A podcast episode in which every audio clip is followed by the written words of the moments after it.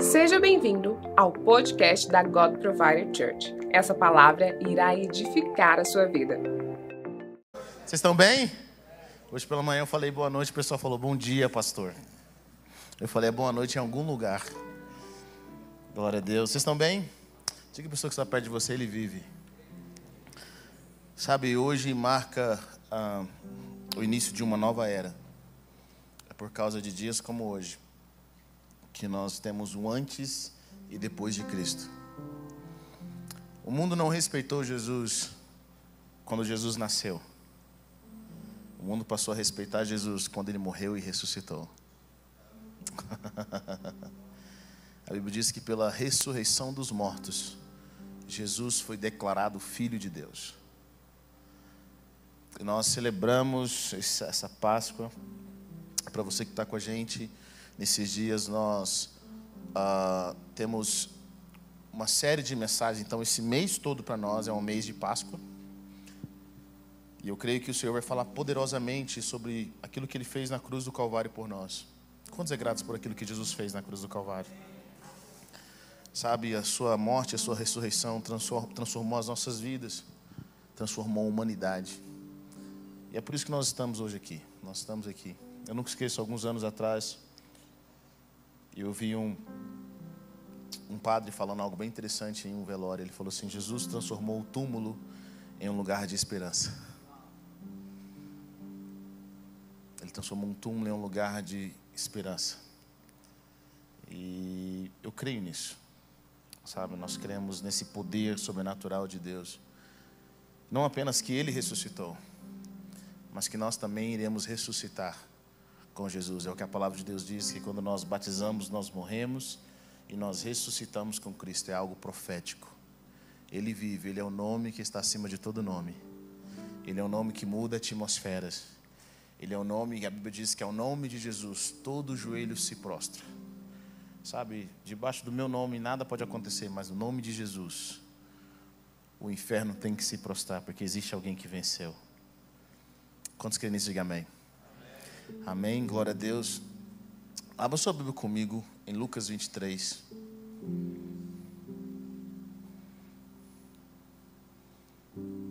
Lucas 23.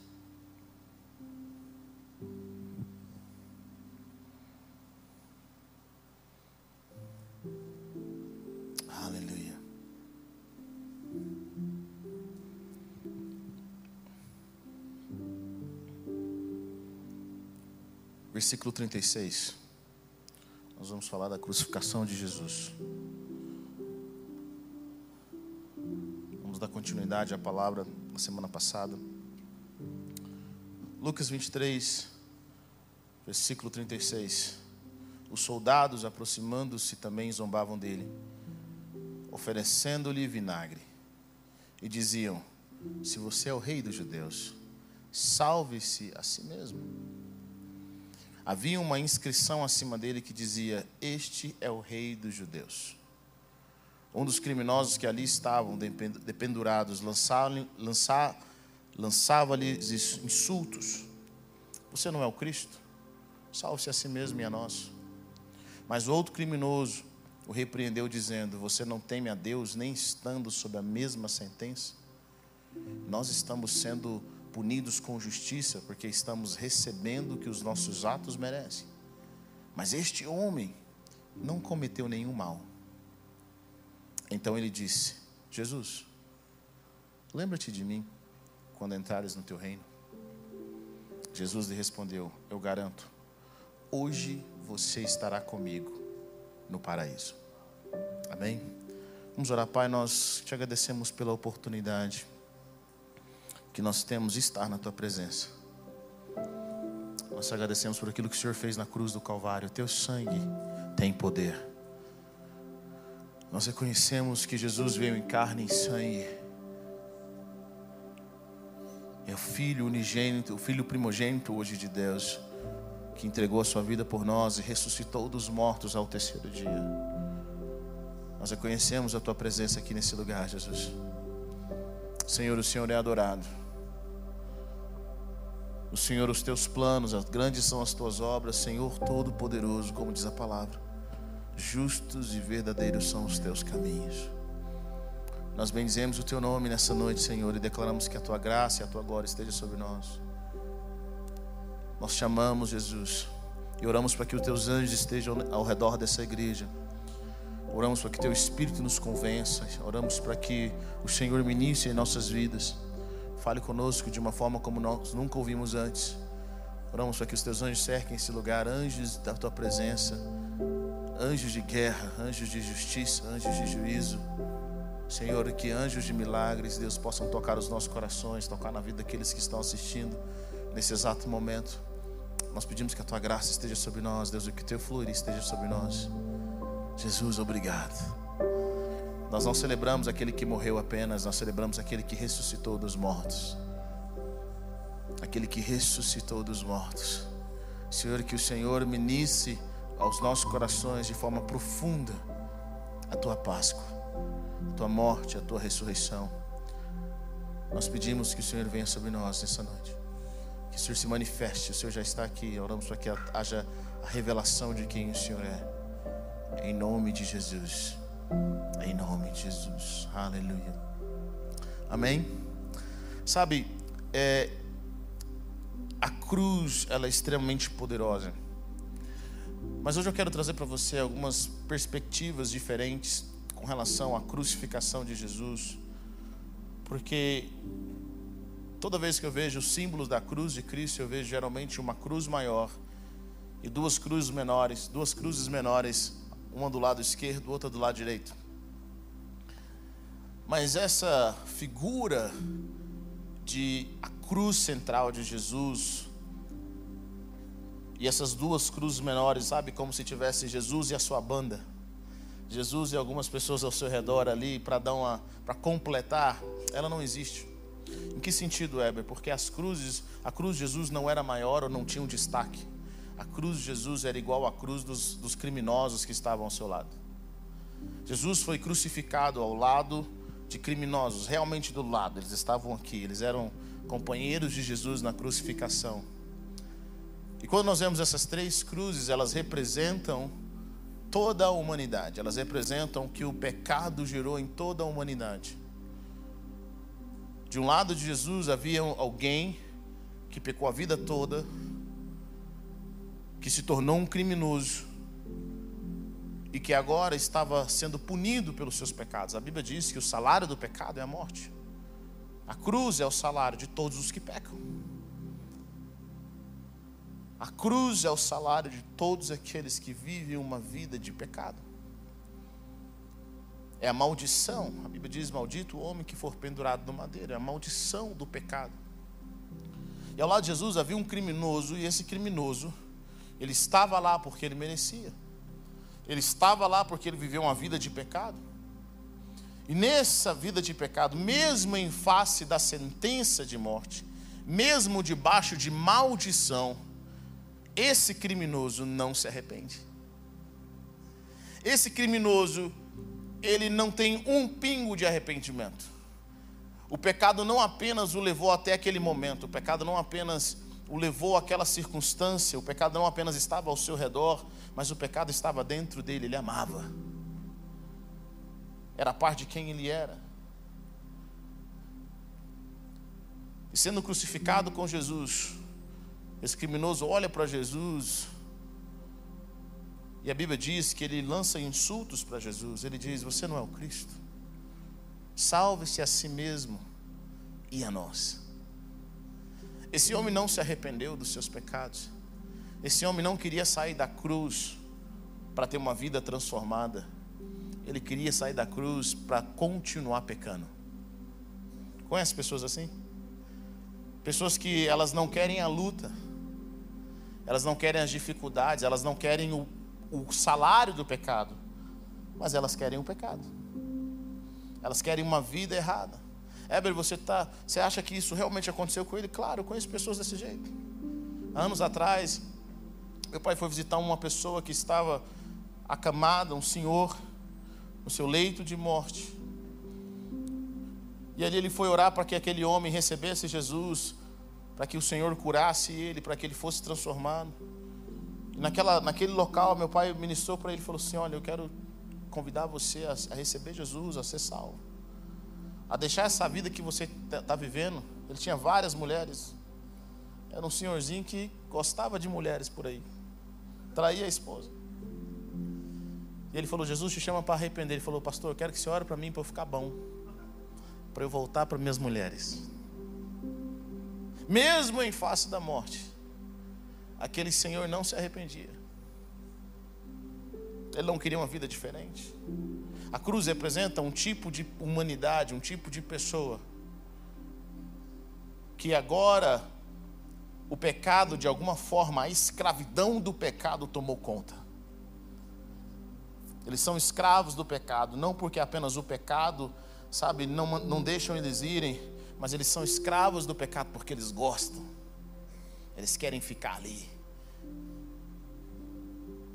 Esse homem vê Jesus, sabia que Jesus era justo, mas olha para Jesus e fala: Você salva, se você é o Cristo, salve a si mesmo, aproveita e tira a gente daqui.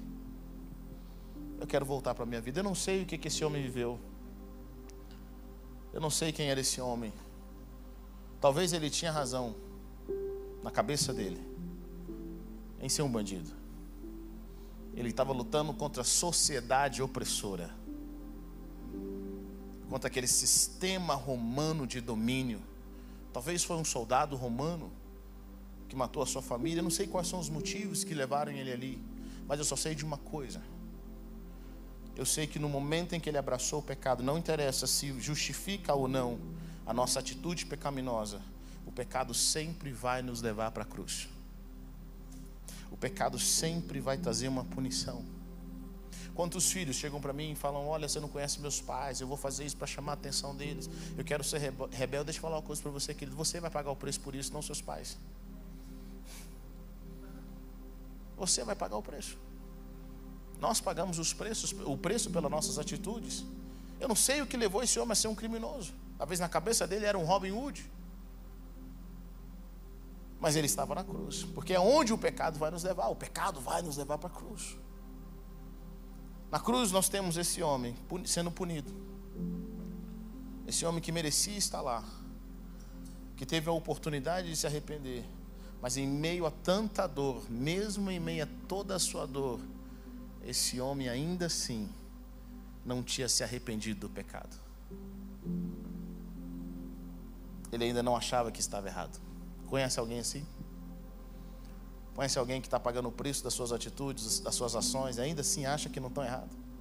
Ainda assim acha que a vida é, é, sabe, é a família, é Deus, é são os amigos, é o mundo, é o governo, mesmo assim, é todo mundo, menos ele. Esse é um dos ladrões que estavam lá. E sabe, talvez esse ladrão representa um terço da humanidade. Do outro lado de Jesus, nós temos um outro homem, que foi pecador também. Talvez tinha os seus motivos. Foi criminoso. Mas lá na cruz, esse homem, ele vê Jesus. E ele diz no versículo 40 algo poderoso. Ele diz: Mas o outro criminoso o repreendeu, dizendo: Eu fico imaginando os dois ladrões, um repreendendo o outro. dizendo: Você não teme a Deus, nem estando sobre a, sobre a mesma sentença, nós estamos sendo punidos com justiça, porque estamos recebendo o que os nossos atos mereceram. Mas este homem não cometeu nenhum mal. Nós temos aqui a figura de um outro bandido, de um outro criminoso. Os seus pecados o levaram até a cruz. Lá estava esse homem na cruz, junto com Jesus. Mas sabe qual é a diferença desse homem para o outro? É que um entendeu: eu estou aqui porque eu mereço. Ele assumiu a responsabilidade, ele disse: eu mereço. Nós estamos aqui porque nós merecemos. Nós estamos pagando o pecado, mas esse homem que está aqui, ele não fez mal algum. Nós deveríamos, nós sabíamos, mas esse homem que está aqui, não fez mal algum. Nós temos alguém que viveu uma vida de pecado, está colhendo o fruto do pecado, se arrepende. Nós temos alguém que viveu uma vida de, de, de pecado, está colhendo o fruto do pecado e não se arrepende. E esse homem que se arrependeu, que entendeu, que assumiu a responsabilidade, porque eu quero dizer algo para você, querido. O reino de Deus só é salvo quem assume responsabilidade. No reino de Deus só é salvo quem se arrepende. Quem culpa os outros, quem culpa a vida, quem culpa o mundo, quem culpa Deus, nunca vai receber salvação no reino de Deus. A nossa vida só passa a ser mudada quando nós falamos: sou eu, eu preciso, eu necessito, tem algo na minha vida que precisa ser transformado.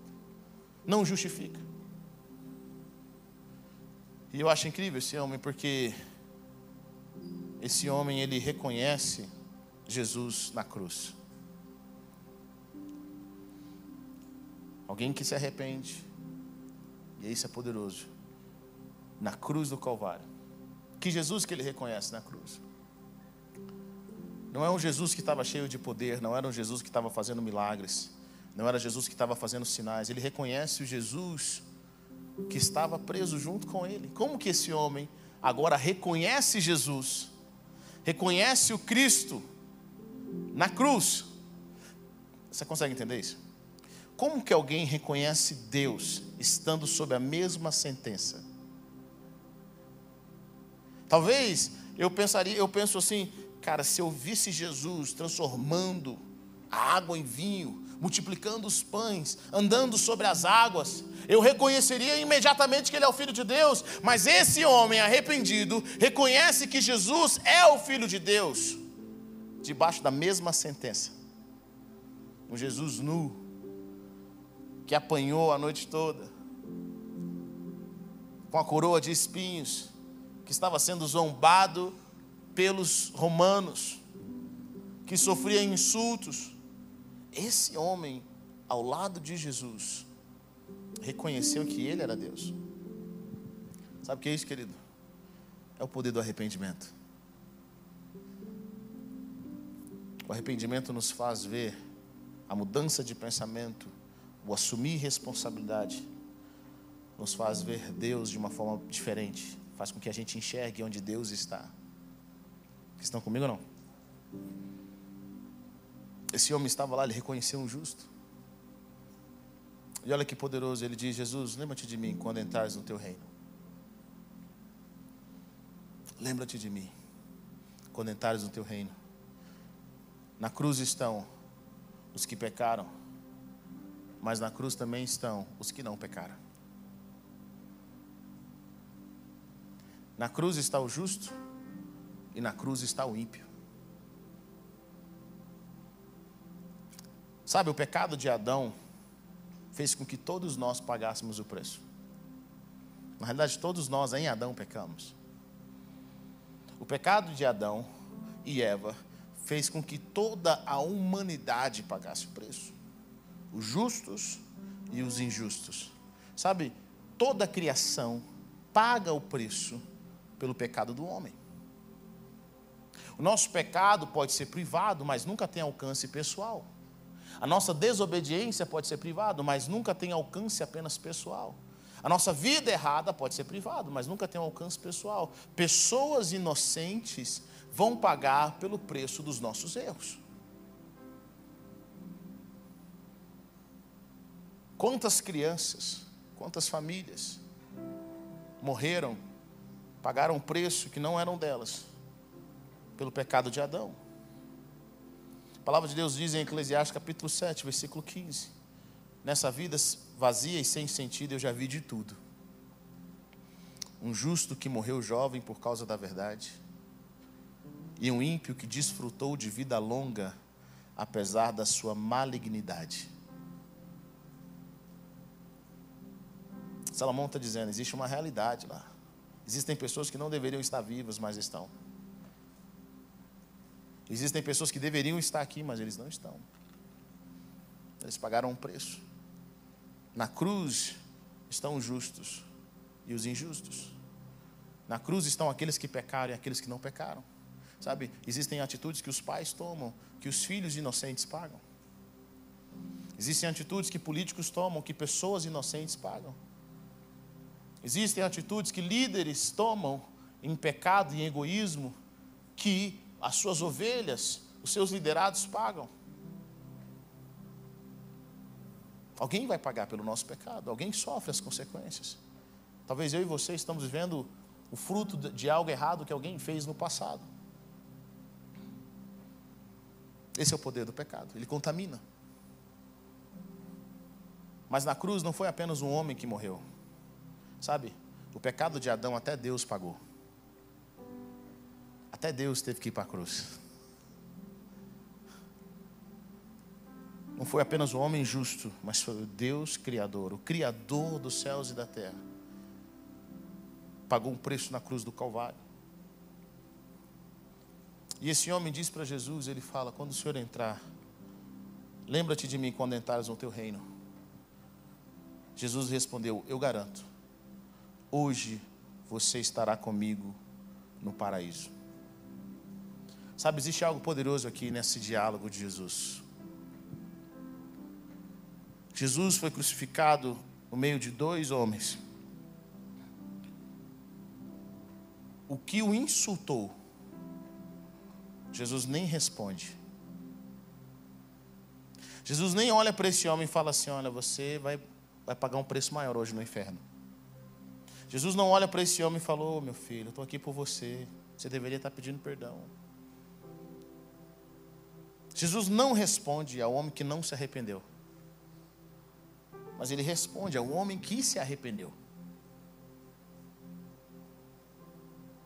Ele responde à pessoa que aceitou o que estava vivendo e pediu que Deus fizesse algo poderoso. Isso também nos mostra algo poderoso. Jesus não vai salvar quem não se arrepende. Ele não vai salvar quem é orgulhoso, quem não é quebrantado, quem não se quebranta que mesmo em face das circunstâncias difíceis, essa pessoa quer cobrar de Deus como se Deus fosse seu empregado. Esse homem da cruz que não se arrepende, ele fala: Você não é o Cristo, salve a si mesmo.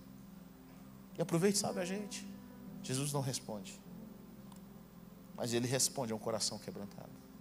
Sabe como, como que nós fazemos quando nós nos aproximamos do Senhor? Qual é a nossa ração? Só que nós nos aproximamos com o coração quebrantado. Será que nós nos aproximamos entendendo que nós precisamos dele? O Senhor chama ele a uma. Sabe, Jesus responde a esse homem. Eu fico imaginando esse homem na cruz do Calvário. Sabe, aqui, o que nós estamos vendo de Jesus é algo poderoso. Por quê? Porque representa também a humanidade. Esse homem que um dia foi criminoso. Jesus disse que ele estaria no paraíso. O arrependimento dele não tira ele da cruz. Preste atenção nisso. O arrependimento desse homem não tira ele da cruz. Em nenhum momento Jesus falou assim: Olha, só porque você me reconheceu como Senhor e Salvador, só porque você me reconheceu como Rei, só porque você me reconheceu que eu, que eu sou Cristo, que eu tenho reino, eu vou tirar você da cruz.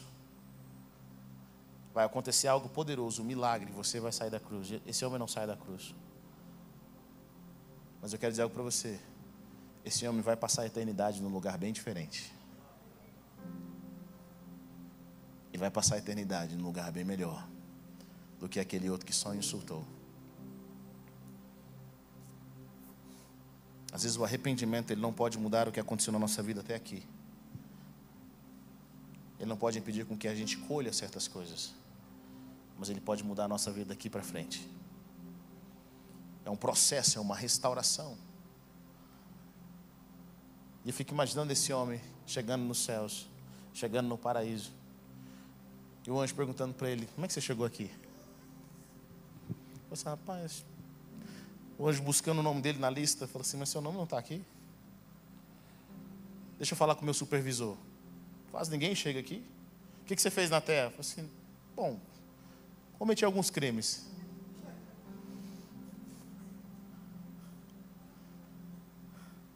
Mas não faz sentido você estar aqui até agora. Você é. Mas o homem que estava do meu lado disse que hoje eu estaria com ele no paraíso. Aí o anjo chama um supervisor e fala: Você conhece esse rapaz? Como é que ele chegou aqui? Eu falei assim: Até agora eu não sei. De repente chega Jesus com ele e fala assim: Lá na cruz ele se arrependeu. Lá na cruz ele reconheceu. Ele não merecia estar aqui, mas ele está. Sabe por quê? Porque o arrependimento tem esse poder. O arrependimento tem o poder de nos conectar, nos reconectar com o Senhor. Ele nos transforma, ele nos muda. Esse é o poder da cruz. Sabe, Jesus, o justo, foi para a cruz pelos nossos pecados. O próprio Deus foi para a cruz pelos nossos pecados. Como todos nós colhemos o fruto do pecado, todos nós pagamos um preço pelo pecado. Mas existe algo poderoso que acontece com aqueles que são justos em Jesus e aqueles que se arrependem. Sabe o que acontece com eles? A morte não é o último estado. A morte não é o último estado. Abra subiu comigo em Lucas capítulo 13. Ou oh, João capítulo 13. Uma das passagens que eu mais amo. Isso nos mostra algo poderoso em Cristo. O que esse criminoso vê em Jesus é algo muito mais poderoso do que do que os seus milagres, do que os seus sinais. O que esse criminoso vê em Lucas no livro de Lucas com relação a Jesus é o caráter, é a identidade de Jesus como Filho de Deus. E para mim, eu amo os milagres de Jesus e os milagres de Jesus são poderosos. Eu amo, sabe, quando ele anda sobre as águas, eu, ando, eu amo como Jesus se mostra ilimitado. Ele se revela como Filho de Deus de forma ilimitada. Jesus tem todo o poder do mundo, todo o poder do universo. Mas o caráter de Jesus, para mim, prova que realmente ele é o Filho de Deus. E a Bíblia diz que um pouco antes da festa da Páscoa, versículo 1, João 13, 1, Jesus sabia que havia chegado o tempo em que passaria desse mundo para o Pai. Tendo amado o seu povo que estava no mundo, ele os amou até o fim. Eles estavam no jantar e o adversário já havia colocado o desejo de trair Jesus no coração de Judas. Jesus estava ciente de que o Pai havia colocado todas as coisas debaixo do seu poder. Olha que poderoso. E que ele viera de Deus e estava voltando para Deus. Então se levantou da mesa, tirou algumas peças de roupa e amarrou uma toalha em volta da cintura. A seguir, colocou a água em uma bacia e começou a lavar os pés dos discípulos enxugando-os com a toalha amarrada à volta de, da, sua, da cintura. Ele se aproximou de Simão Pedro, que lhe disse: Senhor, você vai lavar meus pés? Jesus respondeu: Você ainda não entende o que estou fazendo, porém com o tempo entenderá. Não, Pedro disse: Você nunca lavará meus pés. Jesus respondeu: Se eu não lavar os pés, você não tem parte comigo. Senhor, respondeu Simão, não apenas os pés, mas as mãos e a cabeça também. Jesus lhe disse: O homem que se banhou precisa lavar apenas os pés. Todo o corpo já está limpo. Vocês estão limpos, mas nem todos. Ele sabia que, o, que quem o iria trair. E por isso disse: Mas nem todos estão limpos. Depois de lhe ter lavado os pés, Jesus tornou a vestir as peças de roupa, voltou à mesa e lhe disse: Vocês entendem o que eu fiz? Vocês me chamam Rabi e Senhor, e estão certos porque eu sou. Pois bem, eu, o Senhor e o Rabi de vocês, lavei os pés, lavei-lhes os pés. Vocês sabem que devem lavar os pés uns dos outros. Vocês também devem lavar os pés uns dos outros. Porque lhes dei o exemplo para que façam como fiz. Sim, eu lhes digo que um escravo não é maior do que o seu senhor, como também nenhum emissário é maior do que quem o enviou. Se vocês sabem essas coisas, serão abençoados se as praticarem. Olha que poderoso. Jesus, pouco tempo antes, momentos antes de começar a sua vida de crucificação, a sua humilhação, ele deseja ardentemente ter um momento, uma refeição com os discípulos. Será que isso nos remete a algo? Ele tem um momento de comunhão com os discípulos. E ele fala: Eu desejei ardentemente gastar esse tempo com vocês. É a ceia do Senhor. Eu quero deixar algo para vocês fazerem. Algo que vai representar o que eu vou fazer por toda a humanidade agora. E Jesus, ele gasta esse tempo. E no momento ali no jantar, a Bíblia diz que ele tira suas roupas. Sabendo o que ia acontecer, sabendo quem ele era. Sabendo que ele era, ele, Deus tinha colocado toda, todas as coisas debaixo do seu poder sabendo que ele tinha vindo de Deus e estava voltando para Deus, Jesus tira suas vestes, coloca uma toalha e vai lavar os pés dos discípulos. E às vezes eu me pergunto: que tipo de Deus é esse? Que Deus é esse? Porque quando nós pensamos na figura de um Deus, nós pensamos em um Deus que merece simplesmente, sabe, que busca a adoração dos homens, é um Deus que busca com que os homens o sirvam, é um Deus que busca com que os homens o adorem o tempo todo, é um Deus que sabe que ele tem que estar superior, ele tem que se sentir superior, mas nós vemos agora um Deus que não apenas veio para morrer na cruz, mas vive uma vida de cruz, é um Deus que na mesa ele tira suas roupas, coloca uma, uma, amarra uma toalha ao seu redor, sabendo que vai ser crucificado, e vai lavar os pés dos discípulos. O Deus que criou todas as coisas, o Deus que conhece tudo, o Deus que criou os pássaros, o Deus que criou o universo, agora não tem vergonha, não se sente rebaixado em lavar os pés de doze homens. Você só pode fazer isso, querido, quando você sabe qual é a sua identidade. Quem você é. Jesus não se sentiu rebaixado por lavar os pés dos seus discípulos. E eu acho incrível isso que Jesus diz. Ele fala assim: Olha, vocês me chamam de Senhor e de Mestre. Sabe de uma coisa? Vocês estão certos. Eu sou. Eu sou Senhor e Mestre, é isso mesmo, é a minha identidade. E se eu, sendo Senhor e Mestre, lavei os pés de vocês, vocês têm que lavar os pés uns dos outros. Jesus cria uma cultura, ele transforma um relacionamento, ele mostra que o maior é quem serve. Que momentos são esses, pastor? São momentos antes da crucificação. Eu gosto de dizer que se fosse eu, sabendo que iria ser crucificado, em poucas horas, eu gostaria que alguém tivesse feito uma festa para mim, uma carta de despedida. Falando, Jesus, desses três anos que nós estávamos juntos, Pastor Heber, desses três anos, sabendo que você vai morrer em poucas horas, sabe? Queria te dar um presente. Olha essa foto que nós tiramos juntos, sabe? Faço toda aquela comemoração. Fiz o seu bolo especial, fiz isso, fiz aquilo. Eu sei que você não vai usar essa roupa, mas a gente quer lembrar de você nesse momento. Eu fico pensando, Jesus, perto, tá, perto de pagar o alto preço na cruz do Calvário, Jesus simplesmente se ajoelha e vai lavar os pés. E olha que figura interessante, porque toda vez que eu li esse texto, eu sempre achei que Jesus parou no lugar e os discípulos fizeram uma fila e vinham lavar os pés de Jesus. Jesus veio lavar os pés dele.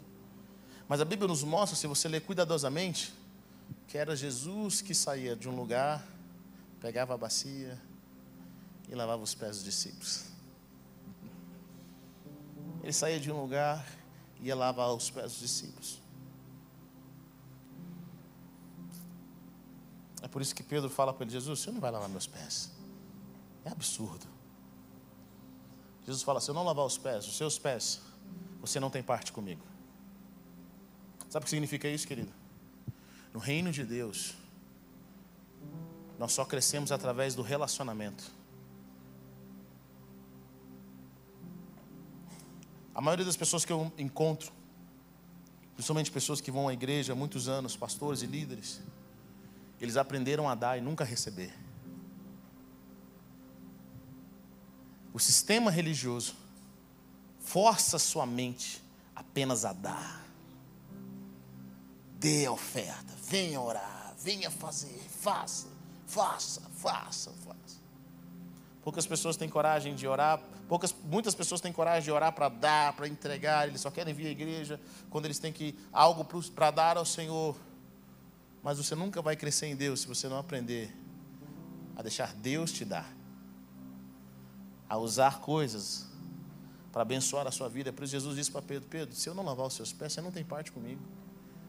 Eu não quero só que você me abençoe, eu quero abençoar o seu coração. Eu quero servir a sua vida. Tem outro ponto interessante que eu quero compartilhar com vocês que eu acho interessante aqui. Esses dias eu vi uma foto. Eu vi a foto de Jesus lavando os pés de todo tipo de gente, inclusive de Hitler. Achei interessante a foto, mas é completamente estúpida. É uma foto ignorante. Jesus nunca lavaria os pés de Hitler. Nunca. Primeira coisa que você precisa entender aqui: Jesus lavou os pés dos seus discípulos. Jesus não lavou o pé de nenhum fariseu. Jesus não lavou o pé de nenhum soldado romano. Jesus lavou os pés dos seus discípulos. Lavar os pés fala de fortalecer a caminhada. Jesus não vai fortalecer a caminhada de quem vive em pecado. Está comigo não? Tem gente que está achando que Jesus é o Papai Noel da modernidade.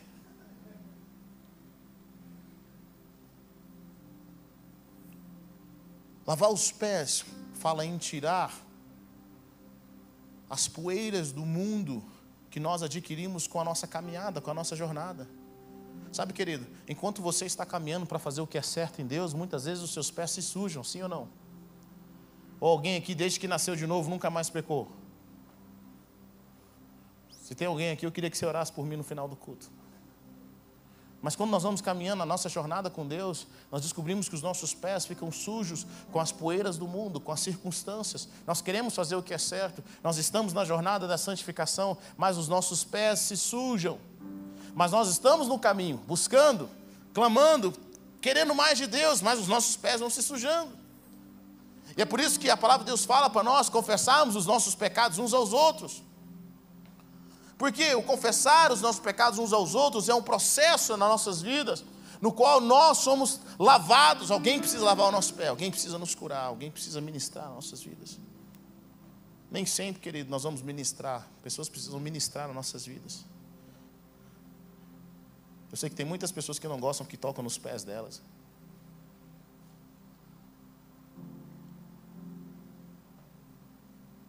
Quando alguém lava os nossos pés, é um lugar de vulnerabilidade. Vocês estão comigo ou não? Ah, gente, vamos lavar os seus pés. Vulnerabilidade. Você senta ali, alguém fala: Deixa eu lavar seus pés, meu filho. Conta aqui as áreas da sua vida que precisam ser curadas. Ô oh, pastor, eu fiz isso, ô oh, irmão. Estou passando essa luta emocional. Minha fé está pequena. Preciso de cura eu fiz isso, eu fiz aquilo, eu menti, você está lá lavando os seus pés. Alguém lava os seus pés. É o sistema no reino de Deus. Um irmão lava o pé do outro, alguém que está no caminho. Pedro fala, Jesus, não lava só os pés, não, lava a mão e a cabeça. Jesus fala, quem já se banhou, não precisa tomar banho de novo, só lavar os pés. Sabe, nós somos lavados pelo sangue do Cordeiro. Nós somos libertos pelo sangue do Cordeiro, nós nascemos de novo. Existe algo novo que aconteceu na nossa vida, mas na nossa caminhada, nós precisamos lavar os pés. E a palavra de Deus fala: você não lava os pés sozinhos, alguém vai lavar por você. Você precisa de alguém que lave os pés por você, para que você possa lavar os pés uns dos outros, para que você possa servir. Jesus lava os pés dos seus discípulos. A Bíblia diz que ele amou os seus discípulos até o fim. E olha que incrível, Jesus lavou os pés, inclusive, de Judas.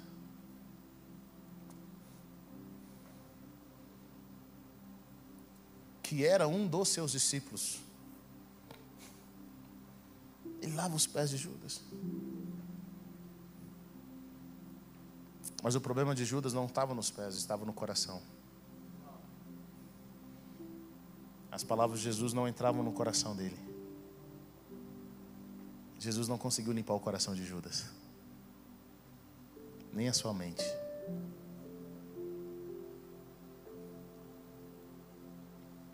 Sabe, queridos, o reino de Deus é um reino de relacionamento.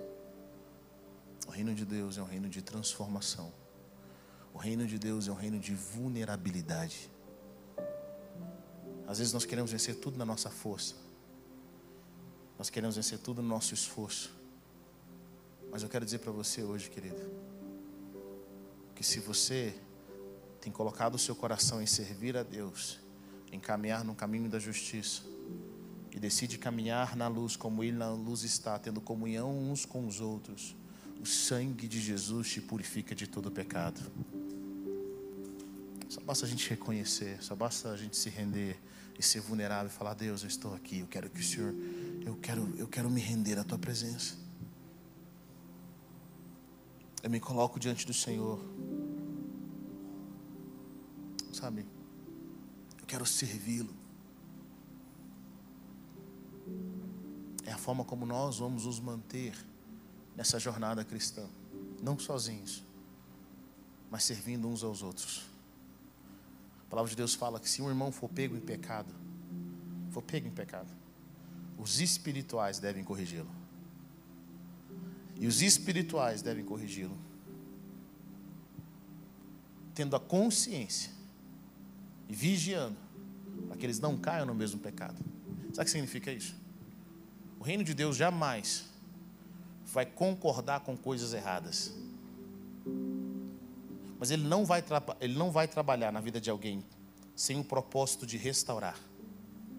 Está comigo ou não? Deus não vai concordar com as nossas coisas erradas, mas Ele vai trabalhar de uma forma que nós sejamos restaurados, de uma forma que nós sejamos encorajados. Eu amo que Jesus vem em Pedro. Jesus, ele chega para Pedro: Pedro, o diabo pediu a sua vida, mas eu orei por você. Pedro disse que não vai fazer, que não vai acontecer. Conhece alguém assim que disse que jamais faria isso? Mas em momentos difíceis é o primeiro a fugir? E Jesus, ele, ele sabia dos defeitos de Pedro, ele sabia das áreas frágeis de Pedro, ele sabia das áreas em que Pedro não era estruturado.